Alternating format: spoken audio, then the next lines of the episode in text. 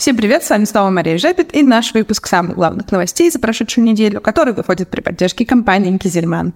Самое главное, что я хочу вам сказать в начале этого выпуска, это то, что 27 сентября мы проводим конференцию «Молочный практикум» по молочному животноводству, по бенчмаркингу, э, то есть анализу показателей эффективности, и там же мы презентуем рейтинг самых эффективных, самых продуктивных хозяйств России. Регистрация будет по ссылочке. Ждем вас, а также вас там ждут все крупнейшие игроки рынка. Андрей Разин, замминистра сельского хозяйства, Ольга Абрамова, вице-премьер Удмуртии и другие представители органов власти, где мы вместе обсудим, как сделать всю нашу индустрию более эффективной. Минсельхоз меняет порядок выдачи разрешений на импорт племенных животных. Если сейчас заявка на импорт рассматривается 15 дней, то по новым правилам она будет рассматриваться 9 дней. Это будет работать на ускорение поставок скота на экспорт. Глава Минсельхоза Дмитрий Патрушев заявил на прошлой неделе в Госдуме о том, что ситуация с дизельным топливом остается напряженной. В некоторых регионах фиксируется отказ от заправки сельхозтехники, а это, собственно, в разгар уборочной страны довольно серьезная угроза. Он также заявил о том, что э, государство может ввести запрет на экспорт дизельного топлива это связано с тем, что недобросовестные игроки скупают дизельное топливо с рынка, образуется его дефицит, а так как цены на мировом рынке высокие, они планируют его экспортировать. И запрет на вывоз топлива может быть из-за этого введен. Глава агентства по развитию сельских территорий Рената Бипарсова заявила на прошлой неделе о том, что с 2024 года будут расширены направления поддержки сельского туризма, агротуризма, и приоритеты будут отдаваться проектам, которые имеют комплексный подход к агротуризму, и, э, кроме того, она заявила о том, что будет поддерживаться кооперация, э, останутся гранты и э, останутся капексы на старт бизнеса но теперь на капитальное строительство, на строительство капитальных объектов. Кроме того, кооперативы, потребительские общества новообразованные смогут получить по 10 миллионов рублей на старт, на запуск своего бизнеса. Известия на прошлой неделе написали новость про то, что Совет э, попечительский по социальной сфере при правительстве предлагает на продуктах питания писать об опасности их употребления, если они превышают э, норму по содержанию там, сахара, жиров и так далее.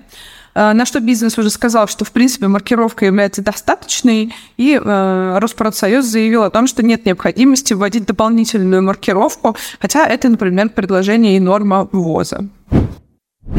Еще одна интересная новость, которая наверняка понравится молочникам. Во Франции запретили называть мясом и мясными наименованиями все веганские, вегетарианские продукты, которые не сделаны из настоящего мяса. Напомним, что у нас молочными наименованиями тоже запрещено называть растительные продукты. Этого очень долго добивался Союз молоко, и Союз очень тщательно бдит а, за тем, чтобы все предприятия торговли и услуг а, соблюдали эти нормы ЯНС. Прошли торги GDT на новозеландской товарной бирже, и впервые с весны 2023 года мы видим, что а, пошел рост на 2,7%, вырос индекс средневзвешенной цены на молочном аукционе. Так, например, цена на сухое цельное молоко, э, средний индикатив вырос на 5,3%. И а, более подробно по товарам посмотрите по ссылочке внизу, как изменились цены. ФАО на прошлой неделе также опубликовал свой индекс. По данным организации, цены на продовольствие в августе были на 2,4% а, ниже, чем в июле.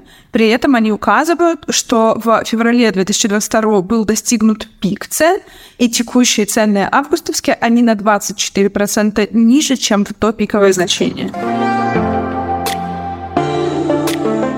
Вокруг э, крупнейшего производителя сыров и сырных продуктов Юговского молочного комбината продолжает вращаться тучи. Теперь уголовное дело заведено на предприятие по уклонению от уплаты налогов 600 миллионов рублей. Если раньше это дело было в суде, то сейчас э, Следственный комитет опубликовал эту новость у себя на сайте. Напомним, дело связано с тем, что на молокосодержащие продукты действует ставка 20% НДС, на молочные продукты 10% НДС, и следствие подозревает, что выдавая одни продукты за другие, предприятие уходило от уплаты повышенного налога. Предприятие «Калининградское молоко» запустило производство сыров за 50 миллионов рублей на площадке особой экономической зоны Черняховск. В Алтайском крае компания «Милпарк» в 2024 году введет из строя первую очередь своего комплекса за 800 миллионов рублей на 720 голов. В Амурской области предприятие «Луч» вложило 2 миллиарда рублей в новый комплекс, который открыли на прошлой неделе вместе с руководством региона на полторы тысячи голов новое хозяйство. Киржач молоко во Владимирской области построит новый завод по производству кисломолочных продуктов и мороженого стоимостью 4 миллиарда рублей. Руководство Бурятии заявило о том, что к предприятию многострадальному банкротившемуся молоко Бурятии проявляет интерес инвестор из Китая. Дай бог, чтобы у предприятия все было хорошо. Компания Александра Ткачева, бывшего министра сельского хозяйства, запустит под брендом Montero Hotels свою сеть гостиниц. На этом все. Спасибо, что вы были с нами. А я вам напоминаю, что у нас вышел отличный обзор а, про то, как не допустить лишения господдержки и статуса племенного вашему предприятию с учетом новых требований по использованию импортного семени. Этот а, текст мы подготовили вместе с нашими партнерами из компании Интерген, которые помогут вам не лишиться господдержки а, с новыми требованиями. Обязательно почитайте по ссылочке внизу и до новых встреч.